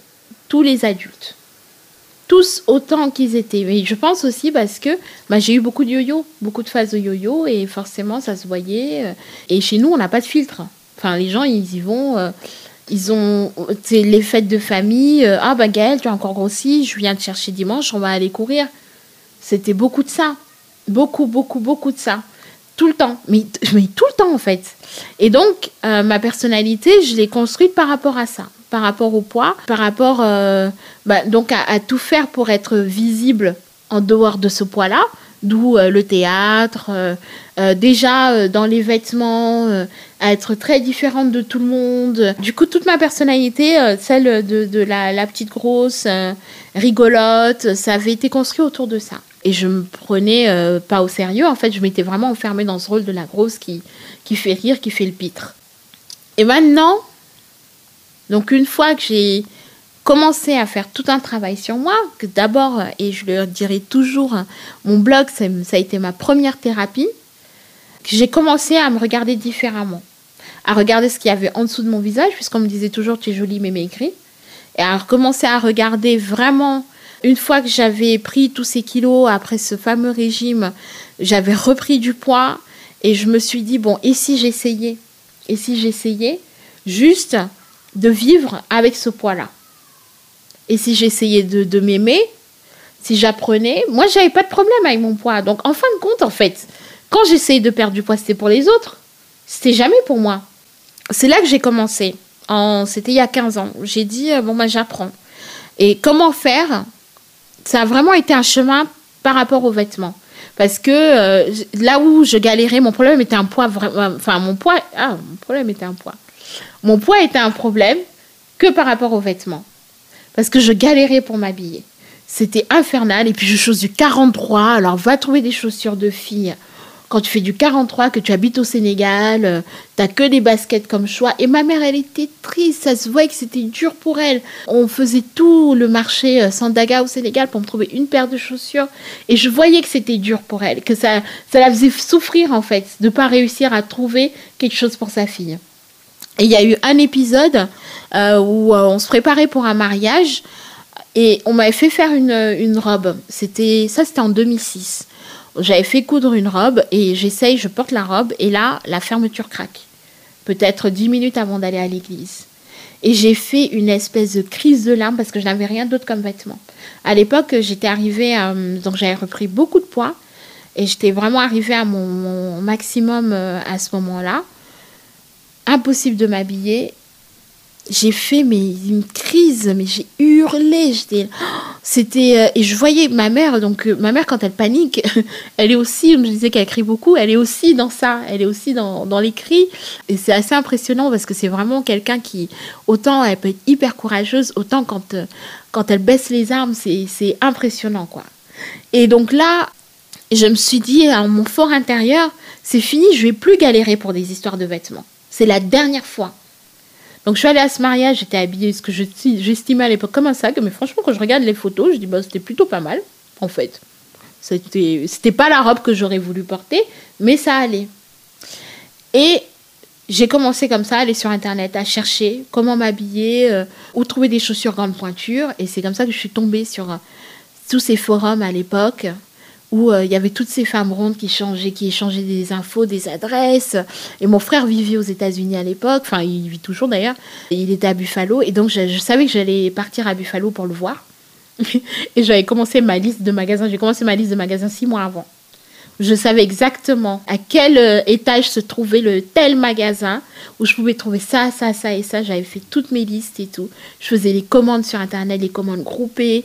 J'allais au vide dressing. Et en plus de ça, bah, c'était une façon de, de me faire accepter, d'avoir des amis, puisque euh, bah, je, découvrais aussi, euh, enfin, jusqu'à présent, je n'avais pas vraiment. C'était des camarades de fac. Vu que je galérais à la fac, donc je fais des études de droit, je savais dès la première année. Vraiment, je crois que les trois premiers mois, j'ai su que j'aimais pas le droit. Je l'ai su.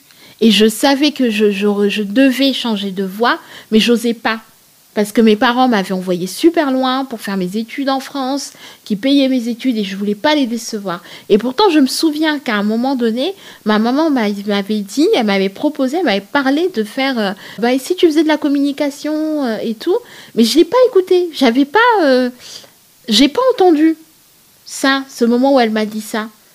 Et donc, j'ai galéré toutes mes années de fac. J'ai repris quasiment toutes les années. Je suis arrivée au bout, mais j'ai repris quasiment toutes les années. Et du coup, à chaque fois, ben, c'était de nouvelles personnes. Donc, j'ai jamais vraiment noué de vraies relations à la fac, à part deux amis. Et quand je parle de mes amis euh, de France que j'ai rencontrés en France, ces deux-là, je les ai rencontrés à Douai, quoi. Et aujourd'hui, c'est encore elles. Mes amis, euh, voilà, c'est. Et c'est des filles du Nord-Pas-de-Calais euh, qui connaissaient rien du tout à l'Afrique. Il y en a une qui est venue avec moi en vacances à Dakar. Je pense que elle a découvert euh, tout un monde. Et donc voilà, avec les vêtements, j'ai appris et je me suis réapproprié mon corps. Je, je, me suis fait de nouvelles amies, du coup. Dans l'apprentissage, euh, enfin, je sais pas, mais j'ai toujours l'impression que quand on commence un chemin comme ça vers l'acceptation de soi, on a besoin de s'identifier à des gens, à un groupe. C'est ce que j'allais te demander. À qui est-ce que tu t'es identifié bah, En fait, j'étais prise dans un groupe où j'avais que des amies grosses tout ce qui est identité femme noire, etc., ben, j'étais pas concernée, puisque j'ai toujours été noire. En fait, non, j'ai toujours été Gaëlle. Les questions de ma couleur de peau, c'est maintenant, avec du recul, que je réalise que mon, ma logeuse, là, qu'elle était raciste, que je réalise que sans doute dans l'entreprise où je travaillais, à un moment où j'ai travaillé 4 ans, où j'avais plus de diplômes que tout le monde, plus de compétences que tout le monde, et qu'à un moment donné, il y a un jeune homme blanc qui est arrivé dans l'entreprise, qu'il était rémunéré plus que moi alors que j'étais sa responsable. Voilà, c'est là que j'ai, c'est maintenant avec du recul que je comprends ce genre de choses. Mais jusqu'alors, tout était lié à mon poids en fait. C'est par rapport à ça que je me suis construite et c'est comme ça que j'ai commencé avec euh, avec les vêtements et en arrêtant euh, en disant stop au régime.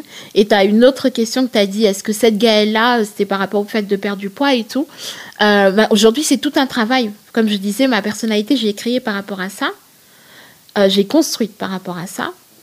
Et aujourd'hui, j'apprends à me libérer de, bah, du passé, du poids du passé. Donc, le deuil de ma sœur, j'ai réussi à le faire vraiment, euh, je pense que là, je suis, je suis bien par rapport à ça. Et d'avoir appelé ma marque, d'avoir donné son nom à ma marque, c'est euh, vraiment de. Je pense que j'ai réussi à transformer tout ça, toute cette tristesse, tous ces non-dits, mais aussi toute mon histoire avec mon poids, avec ce que les vêtements, comment je galérais et tout ça, à le mettre dans ce truc-là. Et ça appartient à Ibilola. Aujourd'hui, qu'est-ce que tu aimes? Que ton corps te permet d'accomplir hmm, euh, Danser. Danser. Et ça, euh, c'est... Euh, alors, j'ai toujours aimé danser. Même si on m'avait dit, ouais, cette dame-là m'avait dit, tu, tu, seras jamais danseuse, grosse comme tu es. Mais j'ai toujours aimé danser dans les fêtes, etc. J'ai jamais eu de problème à me lever, montrer que j'étais là. Et je sais que Demain, si jamais je perds 10, 20, 30, 50 kilos, je ne pourrai jamais renier ce corps-là. Parce que mon problème avec beaucoup de femmes qui perdent du poids, qui perdent énormément de poids, c'est quand elles font des photos avant-après, c'est de dire oui, ben, je m'étais laissée aller, j'étais une sous-merde, j'étais moche, j'étais ceci, j'étais cela. Et, et, moi, en fait, non. Ce corps-là, que j'ai en tout cas aujourd'hui jusqu'à mes 35 ans, c'est celui qui m'a permis ben, de danser, de faire euh, deux courses, de, euh, de vivre, de venir, euh, d'être là, de créer mon entreprise, de créer mon blog, d'être, de défiler là au salon de la lingerie. C'est ce corps-là. Et ce corps-là, je ne pourrai jamais le renier. Jamais, jamais, parce que c'est mon moteur, quoi. Et aujourd'hui, j'apprends à en prendre soin. J'apprends vraiment, je réapprends l'équilibre alimentaire. C'est pas facile. C'est pas facile parce que vraiment, en plus, moi, je, je, je veux pas perdre de poids avec, euh, en faisant une chirurgie. C'est définitivement non pour moi. Et donc euh, l'année dernière, je suis partie en clinique pendant trois semaines pour apprendre ce qu'était l'équilibre, pour apprendre ce qui est... Euh, pourquoi l'activité physique, non pas le sport, mais ça sert à quoi en fait de, de, de faire de du renforcement musculaire, etc. Je suis vraiment retournée à l'école de l'équilibre alimentaire. Et, et là, j'en suis là j'en suis là. Le poids là que j'ai que j'ai pris toutes ces années, ben je l'ai, euh, j'arrive à laisser de côté parce qu'en plus, grâce à ma marque, grâce à Ibilola, j'ai l'occasion d'aller au Bénin parce que j'ai décidé, moi qui ne connaissais pas du tout le Bénin, euh, mon père vivant là-bas, mais j'ai décidé d'aller faire mes collections là-bas. Donc j'ai régulièrement l'occasion d'aller au Bénin, de revoir mon père et de créer une relation avec lui et avec mes petites sœurs aussi. Et ça, c'est, euh, je dis, euh, ma sœur, c'est quand même une sacrée entremetteuse, quoi. Tout ce poids, toute cette rancœur que j'ai pu avoir, que j'ai travaillé, je peux pas changer le passé. Je peux pas. Mais là, je travaille pour mon avenir. Je travaille pour le présent. Je travaille à me sentir mieux, à être apaisée et à pouvoir, euh, enfin, à savoir comment gérer les défis futurs, quoi. Parce que je pense que, enfin, jusque-là, en fait, c'était de la gnognotte, quoi. Ce qui a, enfin, je n'ai que 35 ans, donc à mon avis, il y a, y a de quoi faire. L'année et demie qui vient de passer, j'ai euh, tenté de combattre le cancer avec ma cousine, qui avait 21 ans. Donc ça, c'était un truc qui était hardcore. Voilà. J'ai euh, plein, plein de... Je pense que là, maintenant, le, corps dont je m'occupe, c'est pour pouvoir euh, ben, me battre contre d'autres choses, ce qui vient dans le futur. Et il faut que je sois suffisamment euh, en forme et en bonne santé pour, euh, pour mener à bien tout ce que je dois, tout ce que je dois faire. Quoi. Et tu ne vois que des batailles dans le futur ou est-ce que tu vois aussi des choses Tu peux aussi préparer ce corps-là pour accueillir le meilleur de ce que le futur a à t'offrir? Bah, Je ne sais pas. Sincèrement, euh, de toutes les façons, je pense que je suis quelqu'un qui a une bonne étoile. Une très très bonne étoile. Bon, déjà, j'avais ma grande sœur. Euh, maintenant, je sais que j'ai aussi ma cousine, qui, euh, était l'homonyme de ma sœur, qui est décédée le même mois que ma sœur. Ma sœur est décédée le premier jour de, du carême. Ma cousine est décédée le premier jour de la Semaine Sainte. Voilà, c'est plein de choses. Euh, quasiment au même âge, 18-21 ans. Donc euh, je sais que j'ai deux anges gardiens. Et de... Voilà. Donc je sais que j'ai une bonne étoile et qu'il y a, y a de la lumière partout. Et que j'apprends à l'accueillir. Maintenant, je ne sais pas ce que, ce que l'avenir me réserve. J'ai des rêves il y a encore deux ans, il y a deux ans, euh, on m'a demandé, euh, parce que je me suis lancée dans un travail de coaching, on m'a demandé euh, où est-ce que tu te vois dans dix ans? Et j'avais écrit, j'ai relu il n'y a pas longtemps, j'avais écrit que je me vois maman de deux enfants, deux filles, chef d'entreprise. et même en hypnose, je m'étais vue comme ça. Et c'est marrant parce que je n'avais pas vu de papa avec moi. J'avais vu moi, puis mes deux filles. Et, il y a quelques mois, je suis tombée enceinte. Et il y a eu cette question du euh, qu'est-ce que j'en fais de ce. Est-ce que je- j'en veux, quoi? Qu'est-ce que. Et, et le truc, c'était que non, j'en voulais pas. Et ça a été ma décision. Ça a été vraiment ma décision. C'est ma première décision d'adulte. De décider et de, pour la première fois, de savoir dire oui ou non, sans contrainte, sans vouloir faire plaisir à quelqu'un, sans euh, par rapport à quelqu'un d'autre ou quoi. C'était euh, moi, Gaëlle, qu'est-ce que je veux là tout de suite? Et, euh, et en fait, non. Donc, je ne sais pas ce que. euh, je sais pas. Si peut-être euh, dans 2-3 ans que je serai maman, je sais pas. J'ai envie de dire que j'espère parce que c'est un peu. Ça fait un peu bizarre en fait, une, une jeune femme qui ne. qui dit. Enfin. Qui est dans le. J'ai pas forcément envie d'avoir d'enfant. Ça te Ouais. paraît bizarre? Ça te Bah, fait bizarre? pour la, pour la société, voilà. Mais pour moi, c'est euh, que aujourd'hui, à l'instant T de ma vie, c'est pas dans mes projets. Sans doute, parce que j'ai pas encore trouvé cette personne à la hauteur de ce que je vaux. Donc, euh, donc voilà, puis on verra. Après, j'adore euh, mes, nièces, mes neveux. Je suis la super tata. euh, je suis celle, celle qui accepte de se rouler dans le sable. euh, donc ça, c'est génial. Alors, pour conclure, dans un post de blog que j'ai lu récemment, une afroféministe écrit qu'à aucun moment de sa vie, elle ne s'est pensée femme avant tout. Elle a toujours su qu'elle était d'abord noire, africaine, d'origine congolaise. C'est quoi pour toi être une femme et c'est quoi être une femme noire? Ah là là. Bah écoute, moi, être une femme, c'est euh, beaucoup de batailles. Franchement, je vois. je vois que c'est beaucoup de. Comme disent les Américains, de struggle, quoi. Pour tout, pour tout le temps, à chaque instant, se battre pour, euh, pour, euh, pour accéder à tel emploi, à tel poste. Certaines se battre pour, pour, être, pour être mère, euh, pour. euh, même se battre pour, pour, avoir, euh, pour, pour avoir de, de l'amour. J'ai l'impression que c'est une bataille constante. Tout le temps. Et, et comme je le disais, je me, je me suis jamais vue comme femme noire. Donc, c'est d'abord, par contre, je me suis toujours vue comme africaine.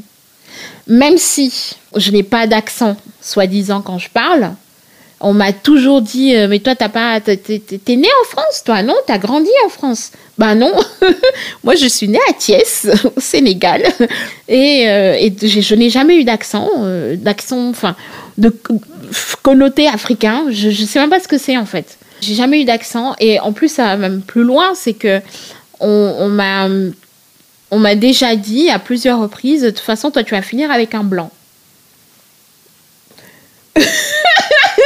Donc pour info, Axel se tient la tête. Elle fait des grands gestes. Axel n'en peut plus. Alors que j'aime tellement D'où les vient hommes noirs. ce raisonnement Donc, Euh, voilà. Et donc, euh, Tu vas finir avec un blanc parce que tu n'as pas d'accent? parce que je n'ai pas d'accent, parce que je suis particulièrement émancipée, euh, parce que je m'exprime, euh, parce que euh, ben, un Africain réussirait pas à me mater, quoi. Voilà. Euh, et un, Africain aurait du mal à accepter euh, que de voir euh, sa femme sur Internet en maillot de bain, en lingerie, en patati, en patata. Et ça peut aller même plus loin avec un jeune homme qui me plaisait beaucoup à un moment et qui s'est avéré être vraiment fou, berk. Heureusement qu'il n'y a rien eu entre nous. Mais quand il a su à un moment donné que j'avais quelqu'un dans ma vie, il m'a demandé Mais c'est un blanc ou un noir, ton mec? Et je lui ai dit bon, C'est un blanc. Il m'a dit Ah bon? Ah, J'aurais jamais imaginé qu'un blanc euh, s'afficherait avec une grosse. Dis, ah, bon, bah, d'une connard. Lui, noir, euh, n'aurait pas, lui, justement, pu assumer ça. Euh, sachant que je sais que la plupart de ses conquêtes, de ses amantes sont des femmes grosses et noires, mais celle avec qui il s'affiche, elle est blanche et mince. Donc être une femme, c'est beaucoup de, de struggle, mais à, à, à, plein de plein d'égards, quoi. Et euh, même dans mon éducation, les, les femmes que j'ai eues euh, autour de moi, euh, c'était d'abord ça, c'était d'abord travailler, élever leurs enfants, très peu de distractions. Ouais, très peu de distractions, c'est beaucoup de travail. Et, et, et, beaucoup de beaucoup de souffrance, quoi, parce que, ben ouais, parce qu'en plus, ma maman ayant perdu sa fille, là, aujourd'hui, c'est parce que c'est récent, hein, ma, cousine, donc euh, elles ont encore perdu une autre fille. C'est pas évident, quoi. C'est beaucoup de, de bataille pour, euh, pour s'accepter. En plus, on, est tout le temps euh, dans des crises euh, identitaires, dans des crises d'image, des complexes. C'est bah, c'est ça, en fait, que je vois d'être une femme même si euh, je, trouve, je trouve ça cool, je trouve ça, bah ouais, moi en plus, enfin, avec ce que je fais, euh, aujourd'hui je suis bien, je suis bien dans ma peau, je suis, je suis heureuse d'être, euh, d'être celle que je suis, d'avoir le parcours que j'ai et de savoir que j'ai encore plein de choses à accomplir. Mais, mais c'est pas, c'est pas évident, quoi. Voilà, jolie Gaëlle. Qu'est-ce que tu dirais à la Gaëlle qui avait 12 ans? Aujourd'hui, avec le recul Qu'est-ce que tu dirais à cette jeune fille? Ah là là, je lui dirais que je suis fière d'elle. Je suis très très fière d'elle, de, de ce qu'elle est, de ce qu'elle était déjà, parce que c'était une sacrée euh, petite euh, nénette, d'avoir réussi euh, malgré, malgré qu'on lui, qu'on lui a pas beaucoup donné sa place, bah, que, qu'elle l'a prise, qu'elle l'a arrachée. Et je lui dirais continue quoi, continue. et je, je dirais même, je dirais même c'est ces mots que, que ma cousine euh, m'a dit euh, un, jour on était à l'hôpital où, euh, où je venais donc d'avorter. Ça faisait ça faisait dix jours je pense. Et j'en ai, parlé à personne dans ma famille hein, j'en ai parlé à des amis. Et c'est la seule parce qu'elle elle le sentait. Enfin elle avait 21 ans mais elle était chiante à sentir ce qui se passait elle me dit, mais je te sens pas, ça va pas, il y a quelque chose qui va pas. Et je lui ai dit. Et, elle m'a dit, je suis fière de toi. Je suis fière de ce que tu fais. Je suis fière de dire que tu es ma grande sœur. Donc, euh, tu es ma dada, comme on dit au Bénin. Je suis fière de toi. Continue comme ça. Et, c'est ce que. Euh, elle m'a prise dans ses bras. Elle s'est levée de son lit avec ses perfusions. Elle est venue me prendre dans ses bras. Et c'est la petite Gaëlle qu'elle a pris dans ses bras. Et, euh, et j'avais besoin de ça de ce réconfort-là, de, ce, de cette autorisation-là à aller, euh, à continuer, à aller là où je voulais aller. Et aujourd'hui, elle n'est plus là, mais j'ai ces mots-là. Et c'est ce que je dis euh, à la petite Gaëlle et à toutes les Gaëlle, à toutes celles à qui on ne laisse pas leur place, à toutes celles qui sont obligées de d'aller l'arracher, à celles, je dis toujours que j'ai pas eu le choix. J'ai pas eu le choix de, c'était ça, c'était marche ou crève. Parce que je pense que ma sœur, ça a été marche ou crève aussi. Donc, euh, donc c'est je suis fière de toi, continue. Et vas-y, vas-y et amuse-toi aussi, surtout, parce que c'est dur d'être une femme. Et c'est cool aussi, parce que mine de rien, alors maintenant je le sais, je le sais que ça marche, euh, en plus que je peux porter la vie. Donc, euh, donc ça aussi, tu peux porter la vie et tout. Donc, donc vas-y, fonce. Bah, je crois que je vais le dire au nom de voilà, toutes celles qui écoutent. Nous, on est très fiers de toi, Gaëlle. Merci. Merci. Merci beaucoup Mm. d'être venue. Mm, merci à toi. Et, euh, et euh, ouais, question stupide euh, pour finir. Donc, euh, Pour conclure. trois fois la question pour conclure. Pardon, mais voilà. Mm. Pourquoi est-ce que tu as accepté de prendre part à ce podcast?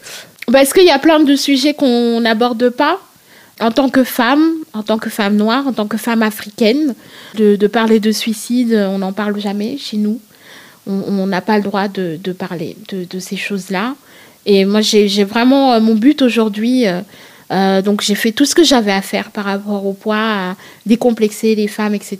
Mais aujourd'hui, j'ai envie aussi qu'on aille sur ces questions-là, de se dire que on a aussi le droit de faire des choix. On a le droit euh, de parler de ce qui nous touche. On a le droit de parler euh, du fait qu'on voit un psy, qu'on a le droit. On a le droit de faire plein de choses en fait et de s'exprimer et que qu'on libère euh, cette parole, moi, tout ce qui, tout ce qui permet aux femmes de, libérer la, parole, je suis 100% pour, quoi. Et, et de, parler aussi d'avortement, de dire, voilà, ben, on n'a pas à avoir honte de, de ça. Et c'est un truc, euh, on n'en parle pas. Ben, déjà, moi, au Sénégal, on n'a pas le droit, déjà, euh, c'est interdit par la loi. Mais on est dans un pays où on a le droit. On... Merci Simone. Merci, on a le droit. Simone. Ouais, vraiment, on a le droit de dire non euh, pour plein de choses.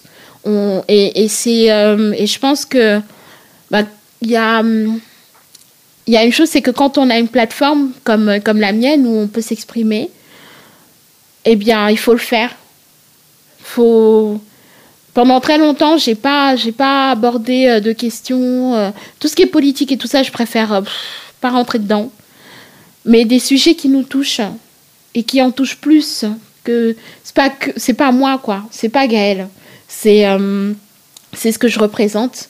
Et c'est important que d'autres femmes puissent se dire, ok, ben elle, elle a vécu ça, ben moi aussi en fait j'ai vécu ça et j'ai le droit d'en parler, j'ai le droit de le vivre, euh, j'ai le droit de dire non quand il faut dire non. J'ai le droit d'avoir ce que je veux. J'ai le droit d'être riche aussi, si j'ai envie d'être riche et d'en parler, euh, de monter ma boîte, de rester dans l'entreprise dans laquelle je suis, parce qu'on n'est pas tout obligé de créer une entreprise. Voilà, j'avais envie de parler de ça.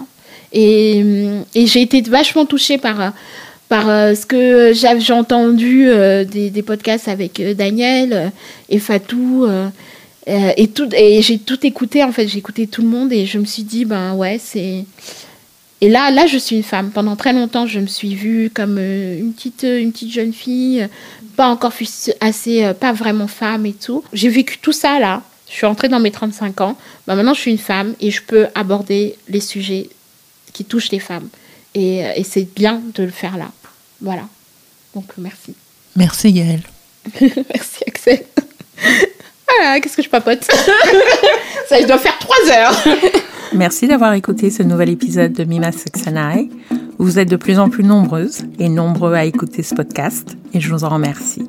Vous pouvez écouter les précédents épisodes avec Daniel, Aïsata, Marie, Fatou, Pauline sur toutes vos applications de podcast. N'hésitez pas à noter, partager et vous abonner et à m'écrire sur Instagram @mimasexenai le podcast pour me faire part de vos impressions et partager vos réflexions. Et n'oubliez pas, si l'un des épisodes vous a particulièrement touché, faites-le savoir en laissant un avis 5 étoiles sur Apple Podcast et un commentaire. Plus vous serez nombreuses et nombreux à le faire, plus ce podcast remontera dans le classement et apparaîtra dans les commentaires pour d'autres auditrices et auditeurs. Je vous retrouve dans 15 jours avec la dernière invitée de la saison qui m'accueillera dans son intimité. D'ici là, prenez soin de vous et à très vite.